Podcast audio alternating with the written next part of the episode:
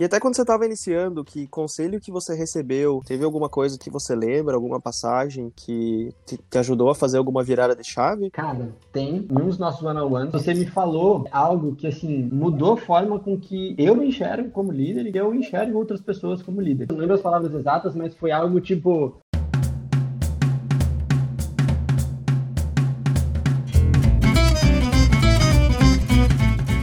seja bem-vindo, seja bem-vinda ao podcast Liderança em Design. Aqui eu ajudo e ensino você a virar líder de design. Eu sou Victor Zanini e no episódio de hoje eu converso com João Paulo, designer manager na Unitemp da Suécia. A gente vai conversar sobre o início da jornada para quem quer virar líder de design. Antes da gente começar a conversa, é importante você saber que quando eu fiz as entrevistas, cada pessoa estava na sua casa, então a qualidade do áudio vai variar bastante no episódio pro outro. Outra coisa, eu gravei essas entrevistas para complementar o material do meu livro. Ao fim de cada parte, eu entrevistei uma pessoa líder de design que trouxe pontos que complementaram o que eu escrevi. Então, as perguntas terão relação com cada parte do livro. Minha intenção inicial era apenas transcrever o material da gravação, mas como as conversas ficaram bem legais e ricas, eu decidi transformar elas em um podcast. Eu espero que vocês gostem.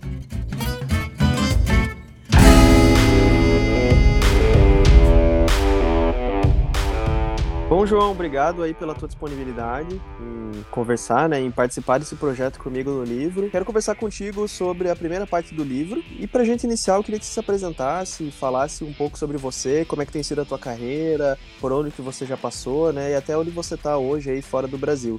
Legal, bacana. Primeiro, obrigado pelo, pelo convite, Zanini. É, de fato, acho que a gente já está bastante tempo é, junto aí. O livro com certeza vai ajudar muita gente. Estou bem feliz também de participar e de poder ajudar. Falando um pouquinho sobre mim, eu comecei há 10 anos, na verdade. Eu comecei em 2010, oficialmente, né? Como, como diretor de arte em uma empresa familiar. Não da minha família, mas era uma empresa é, familiar. Eu era um, um diretor de arte nessa empresa, mas eu era meio que um faz tudo, assim, também. Na verdade, eu comecei como estagiário lá, como o garoto da internet, assim. Então, eu arrumava internet, arrumava impressora, é, mas também arrumava os bugzinhos que tinham no site deles. E lá eu tive meu primeiro contato com, com design, é, porque em 2010 eu ainda estava um pouco indeciso se eu ia ser designer ou programador, enfim. Lá tive meu primeiro contato com design, é, eu precisava fazer a loja vender mais, a loja virtual, né, no caso, vender mais, e eu apliquei alguns conceitos na loja, enfim, é, acabou não vendendo mais.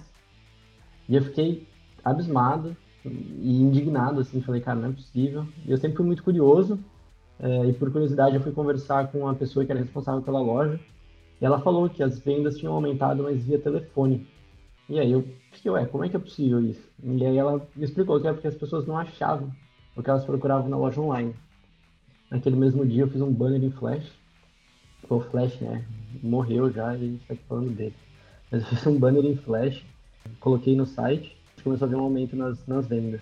E ali acho que foi a, foi a, primeira vez que eu entendi que se eu quisesse ter um resultado, eu precisava entender qual era o problema das pessoas. Dali eu saí para uma agência, trabalhei é, com vários, enfim, um modelo de agência, vários clientes, foi bem legal. Essa agência tinha um laboratório de usabilidade, é, e eu super me aproximei do arquiteto de informação na época. E, enfim, ele me mostrou bastante desse mundo, assim, é, é, workshop de card sorting que a gente fez para alguns clientes bem grandes, é, wireframe, teste de usabilidade, enfim, é, isso em 2011. E eu fiquei nessa agência por dois anos, acabei saindo para empreender, montei minha própria agência com, com dois amigos, é, na própria agência, obviamente, fiz de tudo, né? Desde comercial, é, estruturar todos os departamentos da agência em si, então marketing, design, até o financeiro, enfim. É, então eu fiz, fiz um pouquinho de tudo lá. O mais legal foi que nos últimos anos da agência, assim, a gente estava muito numa pegada de construir produtos e ajudar outros empreendedores a validar as ideias deles, né? A, a avaliar, na verdade, não validar, né? Avaliar as ideias deles. Se eles tinham um case de mercado ou não, se aquilo fazia sentido ou não, se resolvia problema ou não, enfim. É, acabei gostando muito é, de desenvolver produto e em 2015 eu vendi é, as minhas ações da agência para os meus sócios e resolvi mergulhar no mundo das startups. Daí para frente eu passei por várias startups, passei pela Memed, que é uma startup de tecnologia em saúde, é, fazendo prescrição eletrônica. Lá eu trabalhei como UX designer é, focado em growth, Então era muito desenvolvendo produtos, mas ao mesmo tempo pensando em como lançar esses produtos e em como é, garantir a adesão dos médicos, né, que eram os nossos usuários. É, depois disso, eu fui para Social Base, Enterprise, B2B, é outro universo. É, foi muito massa. Acho que na, na, na, Social Base foi onde eu comecei a falar de processo de design, é, onde eu comecei a interagir mais próximo com, com PMs, com CPO, com CEO, enfim. É, e, e, perceber que o design ele podia ir, ir além só do, do, da, da, entrega de telas, de fluxos, enfim. É, então, na Social Base eu, eu aprendi muita coisa, me desenvolvi bastante. E foi lá, curiosamente, onde você me encontrou também, né? É, onde a gente fez aquele, aquele benchmark, a gente fez um benchmark com a Social Base uma vez. É, e eu apresentei meu trabalho, né? Apresentei o trabalho da área de design, ele gostou. E, e aí a gente começou as conversas sobre a minha transição para a Conta Azul. É, a Conta Azul foi outra da, de uma das grandes escolas, assim, para mim. É, eu comecei lá como, como é, Senior UX Designer, mas é, em pouco tempo o, o Zanini já me ajudou na minha transição é, para liderança. Acho até que é um pouquinho disso que a gente vai falar hoje. É, da Conta Azul, é, que eu consegui aprender como criar um produto do zero, validar se tinha mercado, é, entender qual era o tamanho desse mercado, enfim. Foi uma jornada animal, assim, de criar um, um software de contabilidade online que não existia no Brasil ainda, já existia fora, mas não existia no Brasil. Então, entender todas as regras, enfim, desenvolver a estratégia de design, é, em um time que era mais encorpado. É, isso foi sensacional, é, aprendi muito. E, e, foi a primeira vez que eu tive contato em desenvolver um, um time de design também, junto com o Zanini e o João Menezes, que também era coordenador de design lá na época. Então foi a época que a gente cresceu bastante o time, enfim. É, foi meu primeiro contato desenhando um time de design. É, e foi, foi, acho que hoje é, foi minha grande escola, assim, é, é a base da minha, da minha, da minha do meu conhecimento de liderança, vai, assim, vamos dizer. É, da Conta Azul, eu saí do Brasil, fui para Forza, é, na Suécia, um aplicativo de futebol. É, foi super legal também, foi uma experiência incrível. É, primeira experiência fora do país, enfim, foi um negócio totalmente diferente. É, e, e, lá eu comecei a ter é, experiência com, com produtos mais globais, né? A Forza estava presente em mais de 10 países diferentes, então comecei a entender é, problemas de outros pontos de vista, né? então, principalmente do ponto de vista cultural. É... Da Forza, eu tive uma breve passagem pelo Nubank. É... Eu ia voltar para o Brasil agora em... em 2020, mas teve toda essa, essa coisa da pandemia, enfim, e eu e a Michelle, minha esposa, a gente resolveu ficar por aqui. Então, eu tive uma breve passagem como design manager pelo Nubank, é, que foi super incrível também, foi super legal. É, trabalhar em uma empresa com, enfim, mais de duas mil pessoas, um time de design de quase 100 pessoas, é, design já no nível executivo, então a gente tinha o VP de design, que era o Lucas, enfim, é, uma outra realidade. É, e foi, assim, foram quatro meses que, que foi uma escola também para mim, eu aprendi muita coisa. Eu até falei para todo mundo que quando eu saí, eu saí é, outra pessoa e outro profissional, só em quatro meses. É, e hoje eu estou como design manager na Winning Temp, é, aqui na Suécia também. É uma ferramenta de RH, é, quase como se fosse uma pesquisa de clima em tempo real. E o desafio aqui hoje é estruturar o time de design. É, então hoje nós só temos dois designers. É, então o desafio é estruturar o time de design, estruturar o departamento de design, aumentar a maturidade da empresa, enfim. Como o próprio CTO diz, é, construir um, um, um, time de produto, né? Então, é, é, do ponto de vista de design, contribuir para a construção do time de produto. Eu acho que, de uma forma um pouco resumida, mas não tão resumida, é, é esse é um pouquinho da, da, da, minha história e por onde, por onde eu passei, enfim. Legal, João. Eu acho que a vantagem e a, o teu histórico é que você passou por muito contexto, né? Muitas empresas com tamanhos diferentes, time de design diferente. Quando eu te conheci na Social Base, eu acho que era você e mais um, se eu não me engano, eu tava sozinho, e aí foi pra Conta Azul, foi pra Força, foi pra Nubank, e agora voltando, entre aspas, né? Que você nunca saiu da Suécia, então. é, exatamente. Mas se você puder contar, então, como é que foi a tua transição, né, para a cadeira de liderança? Porque na parte 1 do livro eu escrevi bastante sobre isso, que é uma das perguntas que as pessoas me fazem bastante, né? Quando estão iniciando, como que se dá esse processo de você passar de colaborador individual para um gestor de pessoas, né? Como é que foi a tua experiência em relação a isso? Legal. É, a minha experiência com relação a isso, ela foi bem interessante, assim, acho que para dizer o mínimo. É, nada do que aconteceu foi planejado por mim, só que sempre foi muito bem planejado por você é, o, que, o que é extremamente engraçado. Eu lembro de uma reunião que, que a gente teve é, na Conta Azul e a gente estava conversando. Na verdade, eu lembro no... de uma das nossas entrevistas que você me falou que o seu plano era me desenvolver e colocar outras pessoas comigo.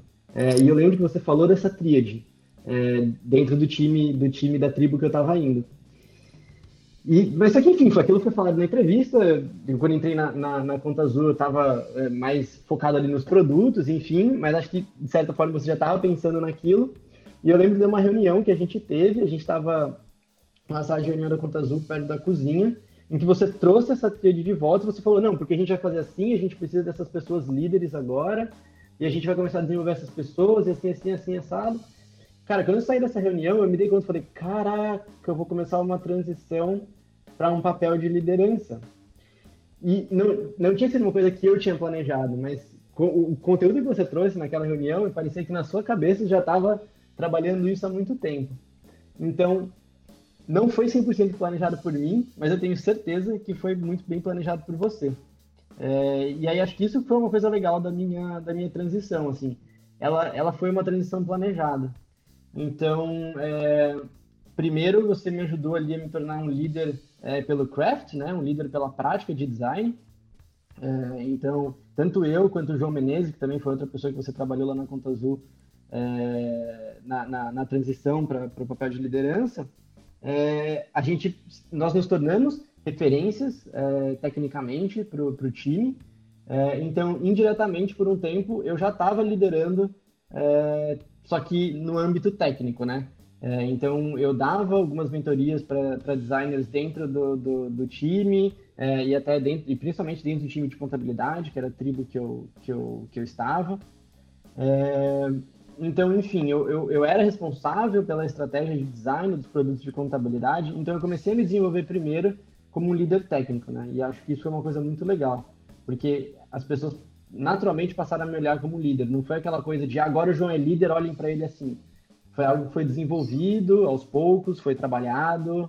É, e, e, depois, assim que, assim que eu me estabeleci, vamos dizer, como, como líder técnico, é, eu lembro que você sentou comigo e conversou sobre os próximos passos. Você falou assim, olha, é, a gente vai agora fazer uma transição e você vai passar a liderar pessoas.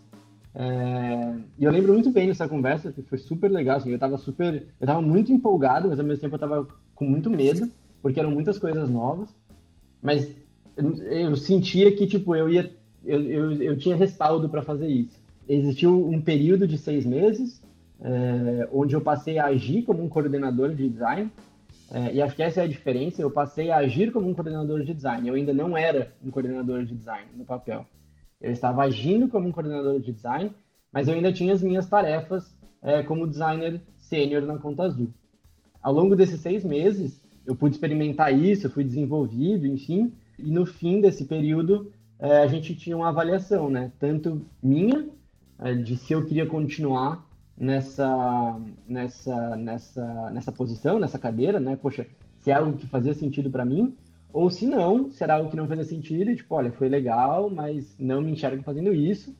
Ao mesmo tempo, como a empresa também me avaliava e falava, olha, parece que você está preparada para esse desafio ou não. É, então a minha transição ela foi muito boa, ela foi, ela foi muito sólida e, e, e eu acho que para mim essa é a palavra, assim, é sólida, sabe? Não foi aquela coisa meio tropeçando assim, sofrendo, sabe? É, é óbvio que foi difícil, tiveram vários desafios, enfim, mas, mas foi algo que foi muito bem planejado por você, é, que depois eu também acabei entrando nesse planejamento e planejando junto. Então a minha, a minha transição foi, foi, foi bem legal, assim. Então, é, resumindo, foi primeiro me tornei um líder técnico, me tornei uma referência de design, é, principalmente para a tribo de contabilidade e depois para a empresa. E aí a gente fez essa transição é, para um líder de pessoas mesmo, é, que são é outro universo, é uma coisa totalmente diferente do que a gente está acostumado. É, isso é legal, e é uma das coisas que eu falo é que você não precisa do cargo, né, para passar a atuar como um líder. Inclusive, essa é a diferença de líder e de gestor de pessoas, né? Um líder ele pode ser até uma pessoa técnica, e o quanto antes você começar a atuar e agir, mais fácil depois das pessoas também se perceberem, né? Então, quando ah, vem a promoção, tipo, as pessoas olham, nossa, mas ele já não era, né? Então fica muito mais simples. E é, uma, é o que eu acredito e que bom que eu pude colaborar, então, aí, um pouquinho com a tua carreira. Sim, com certeza. Legal, João. Então, se você puder contar também em relação ao início, né, quando você estava começando e até o que as pessoas devem fazer, é uma das coisas que eu acredito também, mas eu quero saber a tua opinião. Qual é a importância de ter mentoria ou alguém te apoiando, auxiliando durante esse processo, né, durante essa transição? O que, que você acredita sobre isso? Legal. Acho que essa é uma pergunta bem, bem interessante. Acho que você é, fala de fato bastante sobre isso. E eu acho que é importante a gente falar muito sobre isso porque é algo que faz toda a diferença. É, como, enfim, como a gente está conversando aqui, as pessoas já devem ter percebido, eu tive um, mentor ao longo desse, desse, desse período de transição que foi você, né? Foi o Zanini, para quem está ouvindo. É, e ao longo desses seis meses, o, o Zanini ele sempre foi muito próximo, é, me ajudando, enfim, a entender quais eram os melhores caminhos, fazendo as provocações, para que eu também pudesse é, é encontrar as, as respostas, né? E não me dando as respostas. É, mas foi, assim, é importante porque acho que quando você está começando e, e, assim, eu falo começando porque é começando mesmo, né? Eu acho que isso é, é um erro que a gente comete às vezes. É tipo, ah, eu tenho 10 anos de experiência, agora eu vou me tornar líder, então eu tenho 10 anos de experiência. Cara, não. Você ainda não tem experiência com, com liderando pessoas. Você pode ter 20 anos de carreira. Se você nunca liderou pessoas, você não tem experiência é, liderando pessoas. E é diferente de ser um líder técnico, por exemplo. É, e em alguns momentos eu ficava um pouco perdido, assim, eu lembro, eu falava, caramba, não sei como é que eu faço isso, eu não sei para onde eu tenho que ir. E eu lembro de algumas histórias, eu lembro de algumas coisas. Eu lembro que logo que a gente começou essa transição, eu estava super ansioso e, e eu mandei uma mensagem para você no WhatsApp falando, cara, é, eu preciso de ajuda, eu, nunca liderei pessoas, o que, que eu faço, por onde eu começo, é, enfim. E, e, eu lembro que você me mandou várias, vários artigos, eu lembro até de um, de um livro também que você me mandou, eu não lembro o nome agora do livro, mas é um livro super legal é, e bem curtinho sobre liderança. É, você me mandou aquele livro, e eu li aquele livro, sei lá, em dois, três dias, porque ele de fato é bem pequenininho, e aquele livro já foi assim, um baita é, é pontapé inicial, sabe? É, então eu acho que a importância de ter uma pessoa ao seu lado te ajudando nesse processo é que várias vezes você vai se sentir perdido, várias vezes você vai lidar com uma situação que você nunca lidou antes, e que você você não vai ter referência na sua mente, no seu modelo mental, você não vai conseguir olhar para aquilo e pensar numa experiência passada com a qual você consiga relacionar para saber como se comportar ou o que fazer. Então, tem uma série de situações que você vai olhar para aquilo e vai falar, putz, eu não sei o que eu faço, eu nunca passei por isso. E ter alguém do seu lado te ajuda, porque nesses momentos você pode pedir é, ajuda para essas pessoas. E eu acho que pedir ajuda é uma coisa importante. Assim, a gente às vezes tem vergonha e acha que ah, não vou pedir ajuda porque eu vou parecer que eu não sei o que eu estou fazendo. É... Eu não sei, assim, eu acho, eu sinto que cada vez que eu pedia ajuda, eu mostrava o quão maduro eu estava para assumir uma posição, porque se eu peço uma pessoa assumir uma posição que ela ainda não tem experiência e ela não pede ajuda, ela acha que ela sabe resolver tudo sozinha, quer fazer tudo sozinha, é, eu acho que não é bem esse o caminho, sabe? Então, se você tem uma pessoa perto de você, próxima, enfim, que já tem essa experiência e pode te ajudar, não tenha vergonha de pedir ajuda. Uma outra coisa que foi importante para mim na Conta Azul foi que a Conta Azul disponibilizava um HRBP, né? Um Business Partner, então uma pessoa do RH que me auxiliava também. É, no, nosso, no nosso caso lá na Conta Azul era o Trota, né? O João Trota, que também é um cara sensacional. É, e ele me ajudou, assim, algumas vezes é, nesse, nesse, nesse momento de transição, em que eu tinha algumas dúvidas. E aí, obviamente, primeiro eu conversava com o Zanini, e o Zanini prontamente falou assim, cara, conversa com o RH, conversa com o Trota, fala com ele sobre isso, que ele vai te dar uma visão legal. É, então, ter pessoas te auxiliando nesse processo torna esse processo mais leve, mais fácil, mais prazeroso e mais divertido, de certa forma, porque você vai se conectando com outras pessoas e aprendendo coisas novas através da experiência dos outros, sabe? Então, enfim, eu acho que se você está passando por esse momento e ainda não tem ninguém te ajudando, cara, chega na sua empresa amanhã ou sei lá, no próximo dia útil, vê se tem alguém do RH que pode te ajudar, vê se tem algum outro líder que pode te ajudar, mesmo que seja uma pessoa de outra área, às vezes você não tem um líder de design que possa te ajudar, mas sei lá, vê uma pessoa, uma, uma pessoa líder de outra área que você acha que seja uma referência, uma inspiração, é, e converse com essa pessoa, ou até fora da sua empresa. Enfim, o próprio Zanini faz mentorias, eu faço mentoria de vez em quando também, chama as pessoas no LinkedIn, que, que, pessoas que te inspiram, que você acha que tem uma liderança inspiradora, converse com essas pessoas, porque sua vida vai ficar assim infinitamente mais fácil. Em relação a isso, é, o que eu acredito também é que as pessoas não podem ter medo, né? E não ter vergonha também. Então vai lá, chama alguém para conversar mesmo, manda no LinkedIn, é mais simples. E com certeza pegar uma pessoa que te forneça atalhos ou experiências vai colaborar muito, né? Exatamente. É, e até quando você estava iniciando, que conselho que você recebeu que te marcou? Teve alguma coisa, tem alguma coisa que você lembra, alguma passagem que te, te ajudou a fazer alguma virada de chave? Cara, tem. É... Foi um dos nossos one-on-ones. Eu não lembro exatamente quais foram as suas palavras, tá? Mas em um dos nossos one-on-ones você me deu uma dica, um conselho, enfim, você, você me, eu não lembro por que, que a gente estava falando sobre isso, mas você me falou é, algo que, assim, mudou a forma com que eu me enxergo como líder e que eu enxergo outras pessoas como líderes. É, eu não lembro, como eu disse, eu não lembro as palavras exatas, mas foi algo tipo: agora você precisa cuidar das pessoas e não do trabalho delas.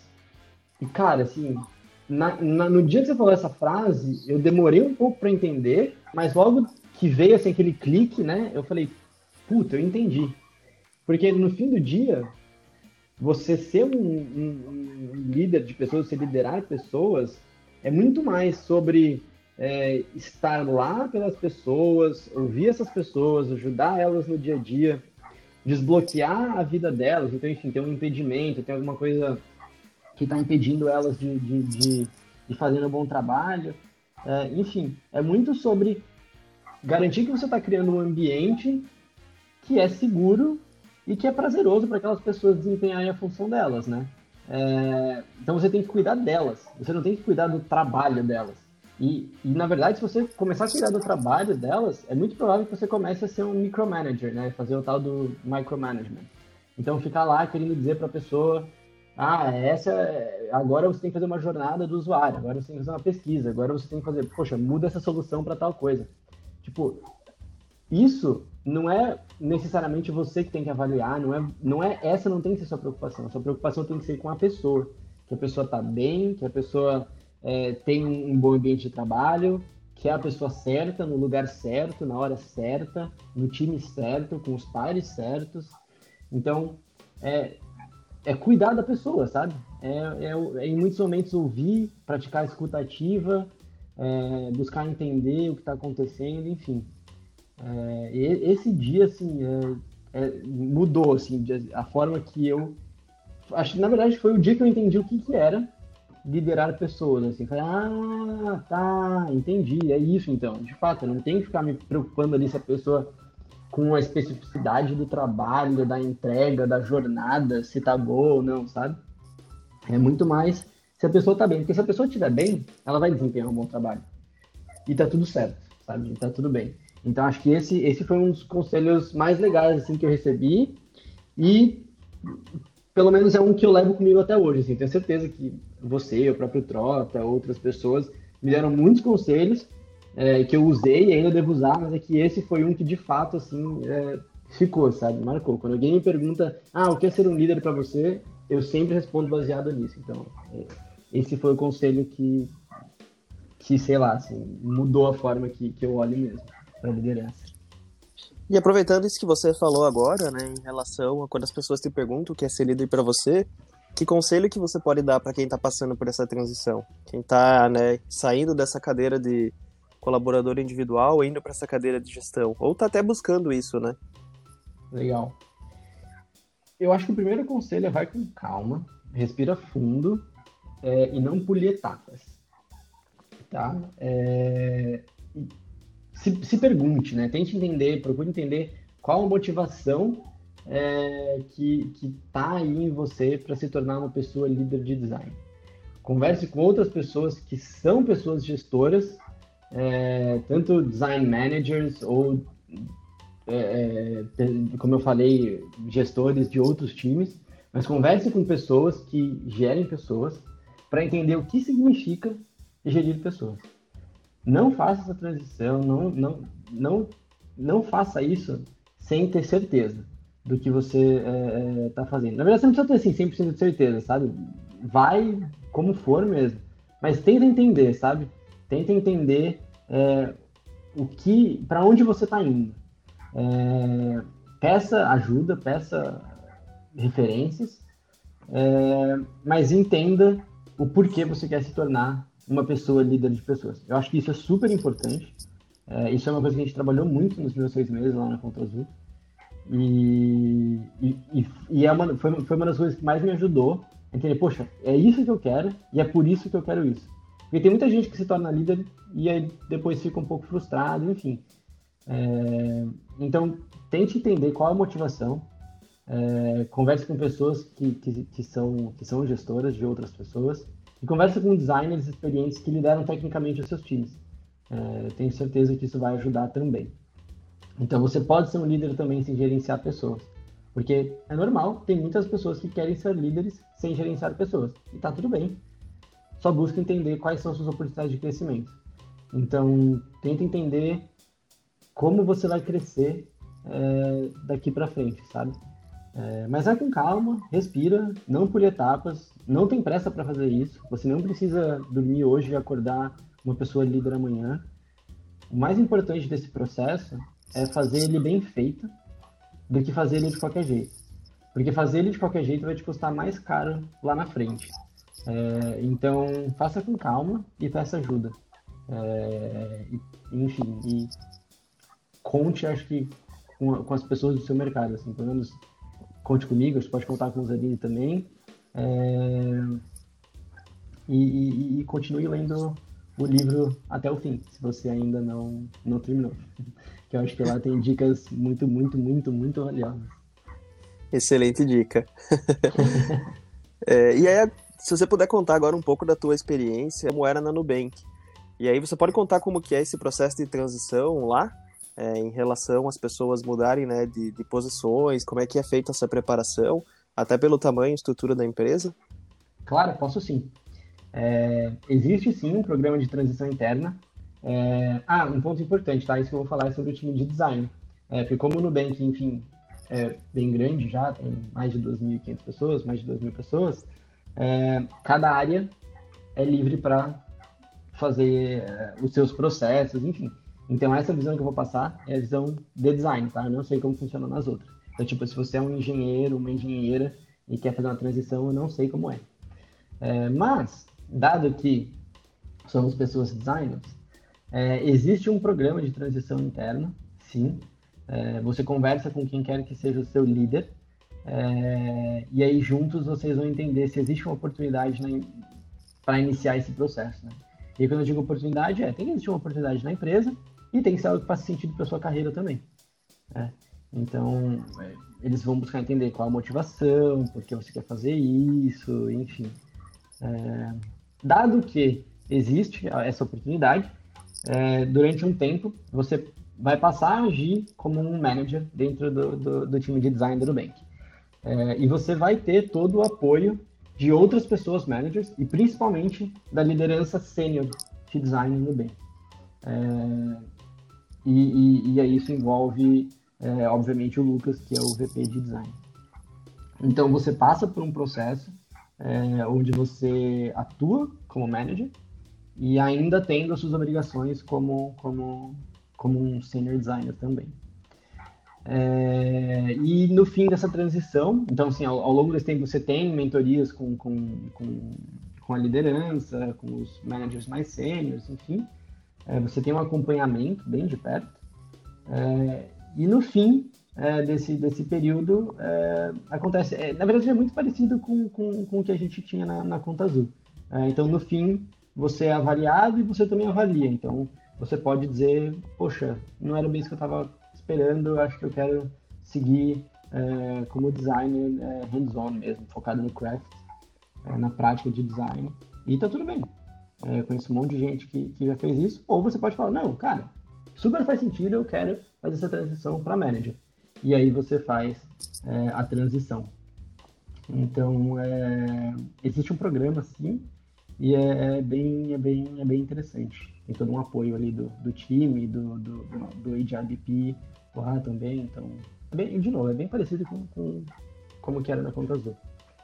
Que legal, é importante, né? É, quanto maior a empresa, não ser de maneira acidental, né? E ter pessoas apoiando, acho que facilita bastante o desenvolvimento das pessoas. Exato. É, e colabora até com o mercado, né? Porque querendo ou não, essa empresa vira uma referência e o mercado começa a olhar para aquilo como uma verdade. E o que é muito bom, né? Porque isso fortalece. Exatamente. E aí, na tua visão, o que, que um designer pode, né, ou deve fazer é, para desenvolver habilidades de liderança. E aí eu estou te perguntando isso porque nas mentorias, essa é uma pergunta frequente para quem está iniciando, é, como é que eu viro um líder, né? Que habilidade que eu tenho que ter? Porque até foi uma das coisas que eu coloquei no livro, eu não acredito que liderança é, seja um dom. Eu acredito que isso pode ser ensinado, pode ser aprendido. E o que vai é as pessoas entenderem o papel delas e como que elas se posicionam. Mas eu queria entender um pouco da tua visão. O que, que as pessoas devem fazer né, para desenvolver habilidades de liderança? Eu acho que a primeira coisa é não deixar de lado a prática de design, né, o craft que a gente tanto fala. Então, continua se atualizando, continua buscando conhecimento, continua colocando a mão na massa de tempos em tempos. Isso sempre, sempre, sempre vai ser importante na sua jornada. Porque eu acho que a liderança e a gestão em design tem um pouco dessa particularidade. É... Em muitos lugares, enquanto design manager, vai ser esperado que você seja referência técnica também. É, em alguns lugares não, em alguns lugares você vai ter um designer mais sênior, então um staff é, designer um principal designer que vão exercer liderança técnica. Mas isso são, são, são em locais, são em empresas que têm uma maturidade de design muito alta. Então, não deixe a prática de design de lado, é, acho que essa é uma das primeiras coisas.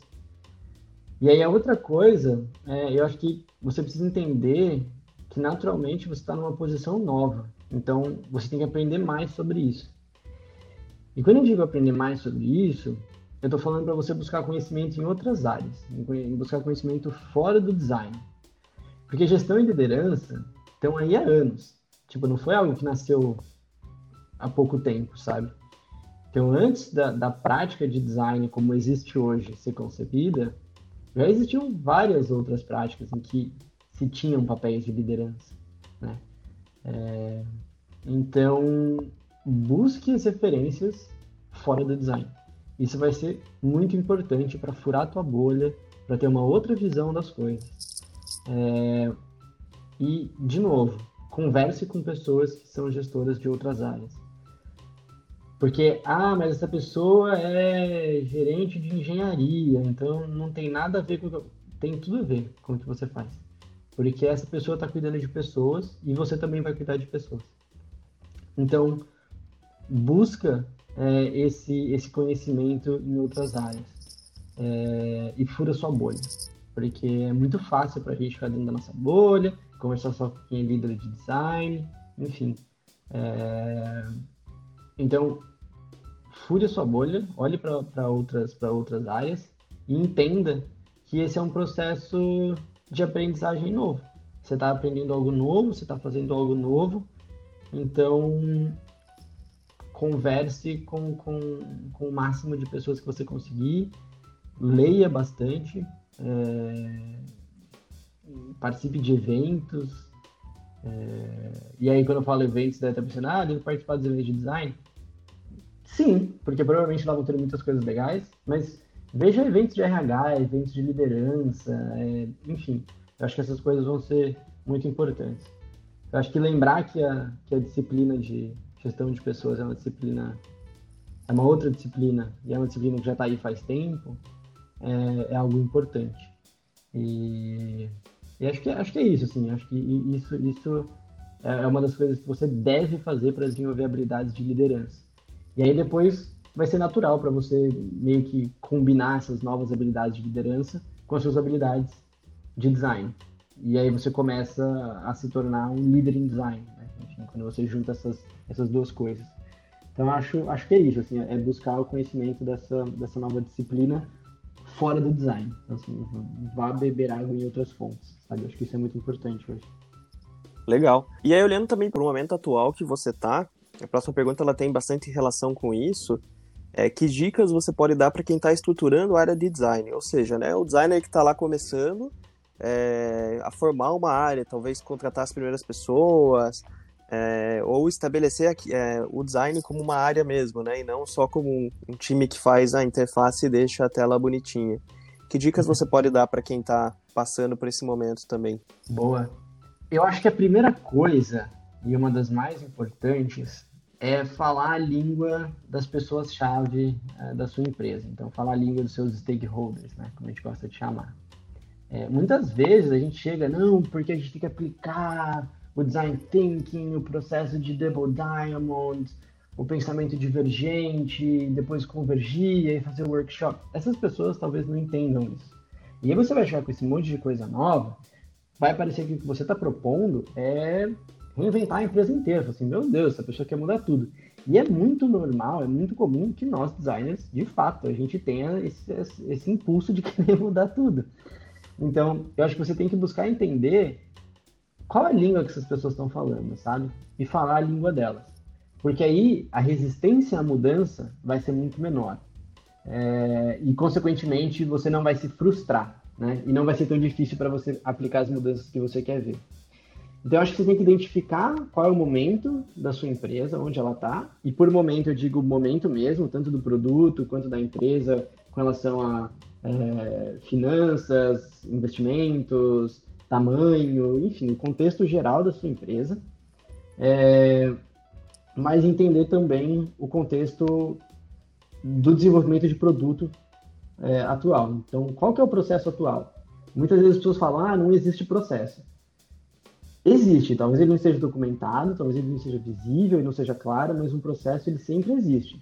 Ah, alguém tem uma ideia e escreve num doc e manda para uma pessoa engenheira e essa pessoa começa a implementar.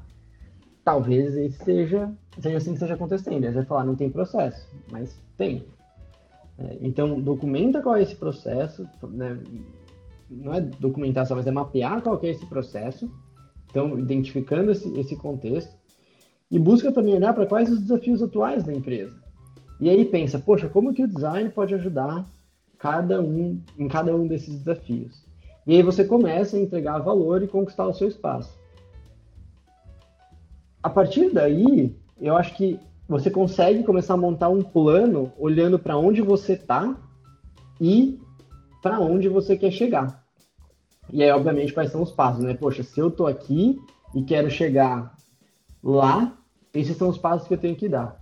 Uma coisa que eu estou fazendo agora na Winning Tank é justamente mapeando quais são as fases, né? Eu já, eu já sei onde a empresa está e eu já sei onde eu quero que o time de design é, esteja, para que ele possa ajudar a empresa ainda mais, né? E isso é uma coisa importante, é onde eu quero que o time esteja, mas é onde eu sei que o time vai entregar muito valor para a empresa e para os nossos é, clientes. Então, eu estou começando a mapear quais são as fases. Então, poxa, na primeira fase, a gente precisa quais são os processos que a gente tem que implementar, quais são as pessoas que a gente tem que contratar, qual o perfil dessas pessoas, por que, que eu preciso desse perfil, por que, que é importante eu contratar essas pessoas, é, e aí eu vou detalhando cada uma dessas coisas. E aí, quando eu apresento esse material para os meus stakeholders, para as pessoas-chave, eles olham e, e, eles percebem que, não, calma, o João está fazendo algo com embasamento, né? Ele não está chegando aqui para mim falando, eu preciso de 10 designers. Ele está falando, olha, essa é a capacidade de entrega que a gente tem hoje. Se a gente quiser entregar mais, a gente precisa escalar o time. Para escalar o time, a gente precisa de alguns processos. Os processos são esses. Então você conta uma história, você vai ligando uma coisa na outra. E aí, uma coisa que eu acho que é muito importante destacar para tornar todo esse processo mais fácil é construir os seus, os seus elos, é construir as pontes e, e buscar entender quem são os seus aliados. Então, quem são as pessoas é, na empresa que são potenciais aliados? Quem são as pessoas que têm é, um, um, poder de decisão é, maior, ou as pessoas que têm uma influência maior na empresa, as pessoas que já estão mais abertas ou mais familiarizadas com design, pessoas que já trabalharam com, com design antes, pessoas que já estão começando a perceber o valor do seu trabalho, das suas entregas. Então, busque essas pessoas e se aproxime delas. E acho que quando você tem tudo isso junto, então você entende o momento da empresa, você tem isso mapeado, você sabe como as coisas funcionam, você sabe onde a empresa quer chegar, e você tem o conhecimento do design, você tem embasamento para falar, olha, se a gente quer chegar aqui, é disso que a gente precisa por conta disso.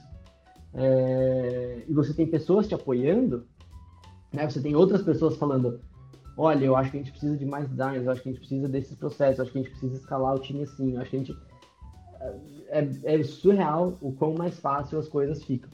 É, porque no fim é, é, é, sobre ter o tal do buy-in, né? Então é, é, é ter outras, ter a, quem é que seja a liderança da empresa comprando as suas ideias. Falando, não, tudo bem, a gente vai investir nisso porque a gente entendeu que é importante.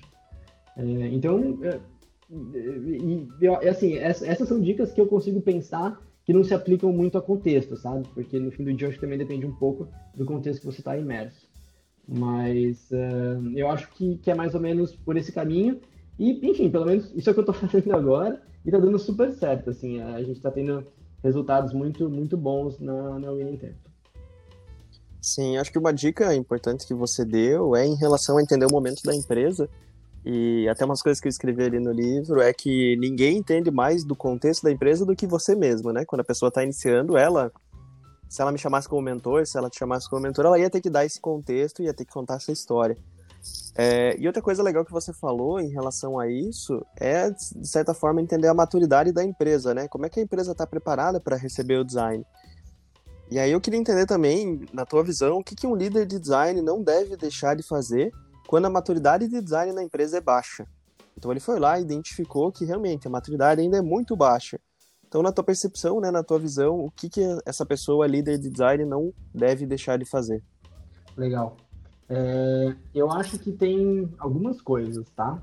É, e eu acho que também depende do quanto você tem de experiência e, e, e contexto, enfim, e se sente seguro.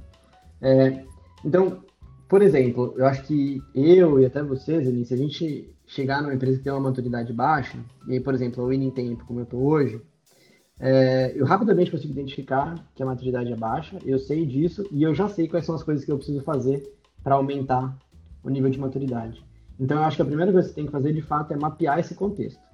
Então, vocês já viram é, no, no, primeiro capítulo do livro, ou se ainda não viram, vão correndo ler para ver. é, tem, já existem várias formas né, de, de se avaliar qual que é a maturidade de design da sua empresa. É, e enfim, escolhe qual modelo você acha que faz mais sentido para você, que você se identifica mais ou que faz que, que, se identifica melhor com a sua empresa, mas assim, mapeia qual que é o, o estágio de maturidade que vocês estão e tenha isso muito claro. E assim, nesses modelos, muitos deles já te dizem, teoricamente, que você precisa melhorar no estágio que você está e o que você precisa para estar tá no próximo estágio de maturidade. Então, às vezes eles falam, ah, no primeiro estágio você precisa de um design system, rituais, tipo design critique e tal. E no segundo estágio você precisa de, sei lá, líderes, outros líderes de design. Então, enfim, entenda onde você está e faça o, básico bem feito, sabe? Porque às vezes as pessoas, ah, olha, o estágio 5 você tem que ter tudo isso, então eu já vou começar a fazer tudo no estágio 5. Mas para chegar no estágio 5, você tem que passar pelo 1, pelo 2, pelo 3, pelo 4, e aí sim você chega no 5. Então, acho que a grande vantagem desses modelos que a gente tem hoje é justamente o fato de que eles são faseados. Então, olha para onde você está e faz o melhor. Assim, poxa, eu estou no estágio 2, então beleza. Se o estágio 2 é ter, sei lá, rituais de design, eu vou ter os melhores rituais de design. Quando eu sentir que os meus rituais de design estão muito bons e muito maduros, e sei lá, ter processo de design, e eu tenho um processo de design que está rodando e está legal, eu vou começar a olhar para o estágio 3. O estágio 3 é, sei lá, envolve ter design system, é, ter mais pessoas designers na empresa, enfim. E aí você começa a fazer aquelas coisas. E a partir do momento que você começou a fazer aquelas coisas, não significa que você atingiu, então, o próximo nível de maturidade. Você atinge o próximo nível de maturidade quando aquilo está bem feito, bem definido e bem é, difundido pela empresa. Então não adianta você criar lá o seu design system que só você usa, né? Todos os designers têm que usar, é, isso já tem que estar tá começando a ser implementado é, no código também. Então ele deixa de ser só uma biblioteca de design, passa a ser de fato um design system, onde você tem designers e pessoas engenheiras trabalhando junto nesse, nesse design system, você tem os componentes em produção, enfim. Então, você só está no terceiro estágio quando o terceiro estágio está bem feito, quando está tudo bem azeitado, bem certinho. Então, acho que você não pode deixar de fazer é mapear, entender e dar o melhor no estágio que você está, fazer aquele estágio ser o melhor possível. E aí, por que, que eu falei que isso também depende muito da sua experiência e, e da sua segurança? Porque eu acho que assim, esses modelos, eles são genéricos, né? Eles tentam generalizar.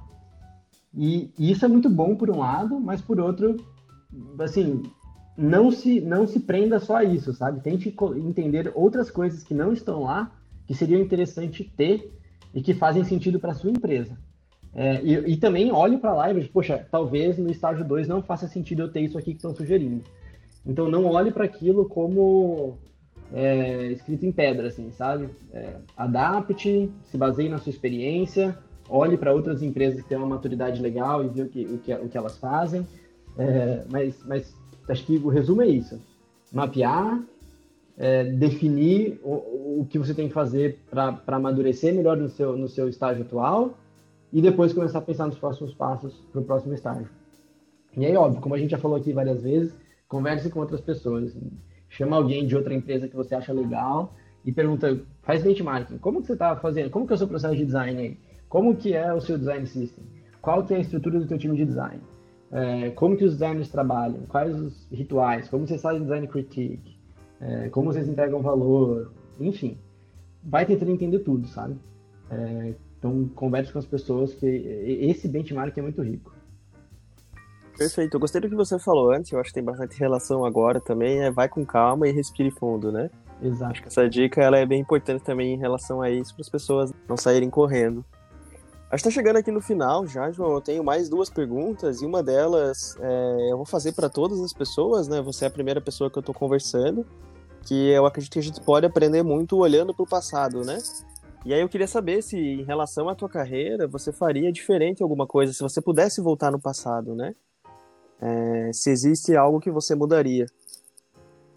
É, acho que a gente sempre queria, queria ver as coisas diferentes, né? A gente sempre tem essa vontade.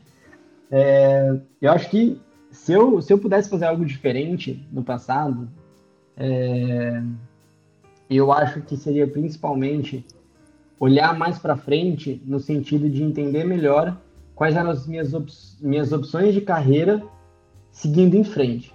Eu demorei um pouco para entender que, que existiam esses dois tipos de liderança em design, tanto a liderança técnica quanto a gestão de pessoas. E, e, e assim, quando, quando você entende que essas duas coisas são diferentes, é, assim, pelo menos para mim, tá? Na minha experiência pessoal, é, várias coisas ficaram claras assim na minha cabeça, sabe? Porque antes eu misturava um pouco essas duas coisas e isso gerava uma baita confusão na minha cabeça. É, principalmente como eu ia crescer em outras empresas no futuro. É, então, quando eu estava na Conta Azul, que eu fiz toda a transição, era muito claro para onde eu ia crescer, enfim, e como eu seguia. Quando eu mudei de empresa, e inclusive de país, é, isso ficou muito, assim, ficou muito um limbo, sabe? Ficou muito perdido. E eu não estava entendendo para onde eu ia crescer. E aí, enfim, é, você sabe como que foi todo esse meu processo, porque eu pedi ajuda para o Zanini, obviamente, né? Eu, eu, tive algumas mentorias com ele, É, na verdade, a gente ainda conversa bastante sobre carreira, enfim. É, então, é, acho que isso é uma coisa que eu não, não me arrependo. Eu sempre conversei muito com as pessoas e pedi ajuda. Mas o que eu faria diferente era isso, assim. Eu olharia mais para frente. Mais para frente, não no sentido de, tipo, ah, é, já vou planejar aqui os meus próximos 15 anos de carreira, sabe? Mas mais no sentido de, tipo, cara, o que significa isso daqui para frente? Quais são as minhas opções de crescimento é, daqui para frente? E o que muda daqui para frente? Porque essa foi uma coisa que, que ficou bagunçada por um tempo na minha cabeça. E, de novo, quando eu entendi essa diferença, cara, foi assim, muito, muito, muito rápido. É, para eu sair da, da confusão que eu mesmo tinha criado. É, então, enfim, é, eu tentaria entender quais eram as minhas, quais seriam as minhas opções e como que o mercado estava olhando para a carreira de design. Perfeito. E aí, para fechar, a última pergunta, que recomendação você pode fazer para quem quiser estudar e aprender um pouco mais sobre os temas né, que a gente discutiu na parte 1 do livro? Legal. É, eu, já, eu já dei uma. Eu vou repetir uma dica que eu já dei, que é continue lendo o livro até o fim, se você ainda não, não leu, e escute todos os podcasts, porque eu conheço, se não todas, quase todas as pessoas com quem o, Zanini vai conversar, e as que eu não conheço eu tenho como referência. Então são pessoas que têm carreiras incríveis e tenho certeza têm histórias incríveis para contar. Então escutem esses, esses podcasts, porque são riquíssimos. Inclusive eu vou escutar todos eles. É... E mais, assim, além disso, é estudar e consumir conteúdo novo. Então busque pessoas líderes de design que são referência na área, como a Julie Zhu, que é a antiga VP de design do Facebook. É... Mas também olhe referências de fora do design, como sei lá, o Simon Sinek, que é super famoso hoje, é, principalmente em liderança. É, busque, é, tenta fugir um pouco da temática de RH, administração, gestão de pessoas. E aí não estou falando para você não buscar esse conhecimento, tá? Busque, porque esse conhecimento é muito importante, mas olhe para outras formas de entender a liderança de pessoas. Olhe por outras lentes. Então, por exemplo, filosofia é uma disciplina que fala bastante sobre isso, de certa forma. É, o próprio o próprio Cortella ele fala um pouco sobre isso, o Leandro Carnal. Então olhe olhe por olhe a liderança de pessoas por várias perspectivas, porque isso abre bastante a mente assim. Você começa a perceber que existe muita coisa, sabe? E isso, pelo menos para mim, isso foi muito bom porque eu comecei a perceber que caramba, tem muita coisa para aprender. Então isso me colocou numa posição é, de, de, de, ter uma mente mais aberta muito, muito boa. É, eu acho, acho, que é isso, assim. Então busque essas referências, é, busque outras disciplinas que falam sobre liderança, como filosofia, é, leia este livro até o fim, escute todos os próximos podcasts e se precisar de alguma coisa, chama a gente.